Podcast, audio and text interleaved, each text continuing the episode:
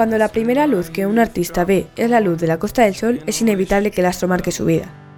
Pablo Picasso nació en Málaga y antes incluso de convertirse en el padre del cubismo, el uso que hizo de una esfera brillante como el Sol tuvo lugar en su obra. Sí, más tarde acabó convirtiéndolo todo en ángulos, en grises, pero en el trazo de su pincel siempre hubo una pátina amarilla, un gran cambio sin duda, pero manteniendo la esencia.